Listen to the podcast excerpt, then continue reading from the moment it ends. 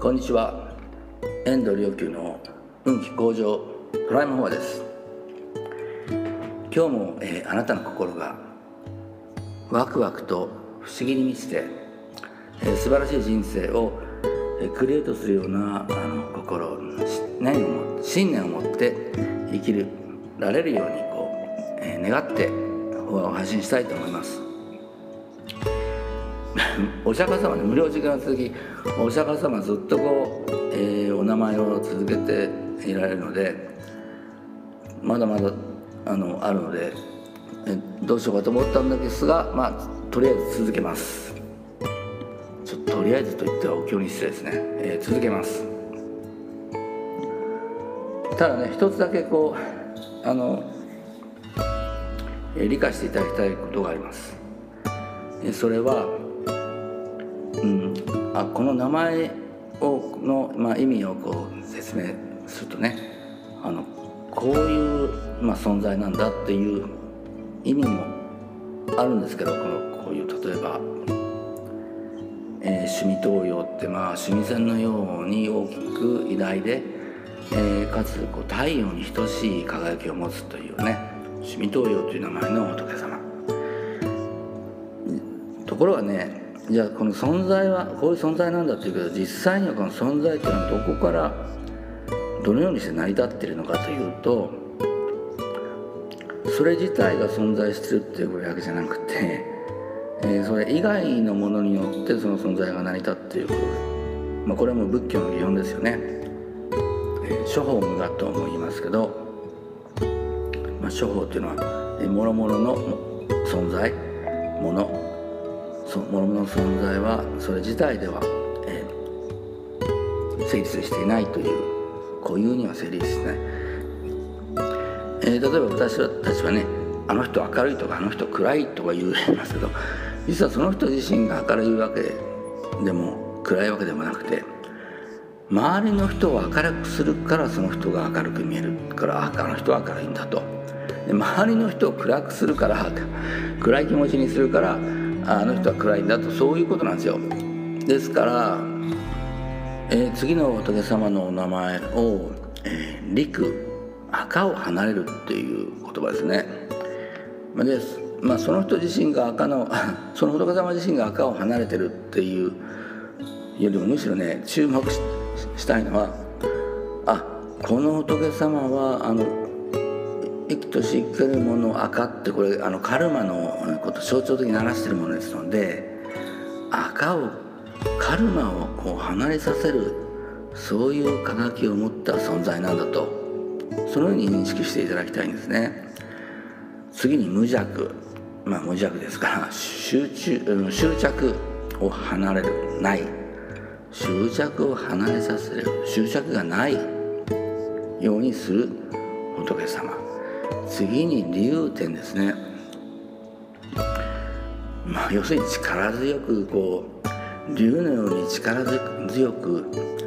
えー、天に昇っていく行かせしめる人々そういう仏様。次に夜光、えー、夜の光と書きますけど要するにあの、えー、夜の光にもこう暗い中まあ、要するに夜とか暗いとかそういうのは、まあ、カルマで見えない知恵がないのでそんな時にこう物事の真理が見えない真実の姿が見えない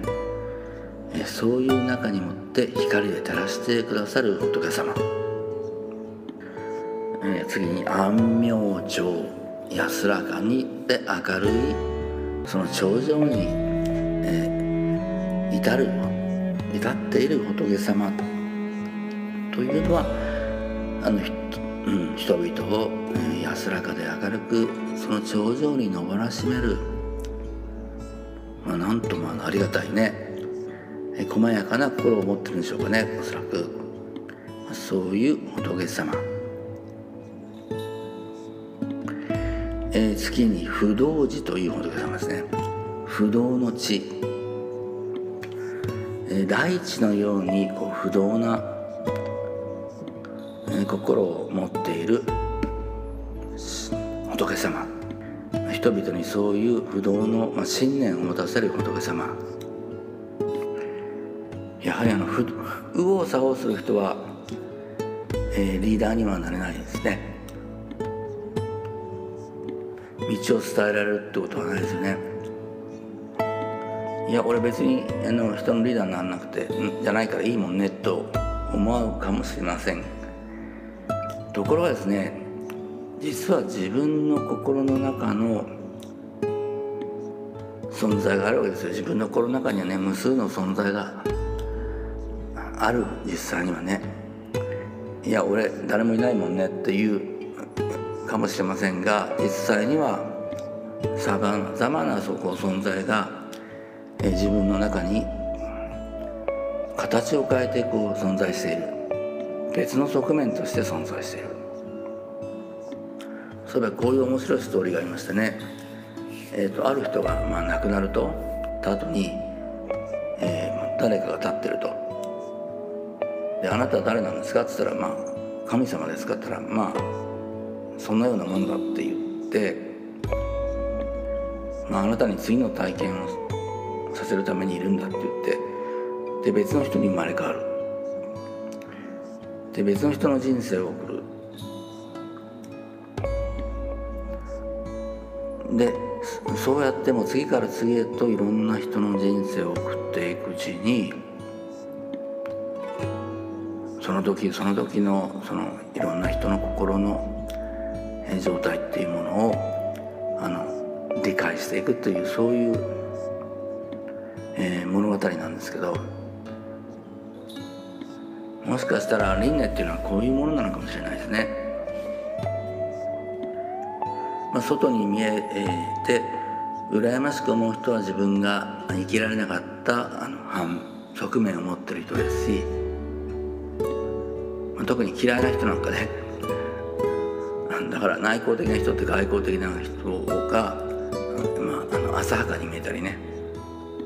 きられなかったまあユング心理学に言わせればそれはまあ生きられなかったもう一人の自分自分の心の影というふうに言いますけど。やっぱりあの自分の中には無数のそういった存在でその投影としてのいろんな存在を見てるわけですから外部に投影してね。でまああの元に話を元に戻すと自分の存在に対してどう自分が信念を持って不動の心を持ってこれをまとめ上げそれを一つの方向に向かわしめるか。自分の人生をは自分がリーダーとして生きる。このためには不動の信念が必要です。えー、それは目先の利害でもない。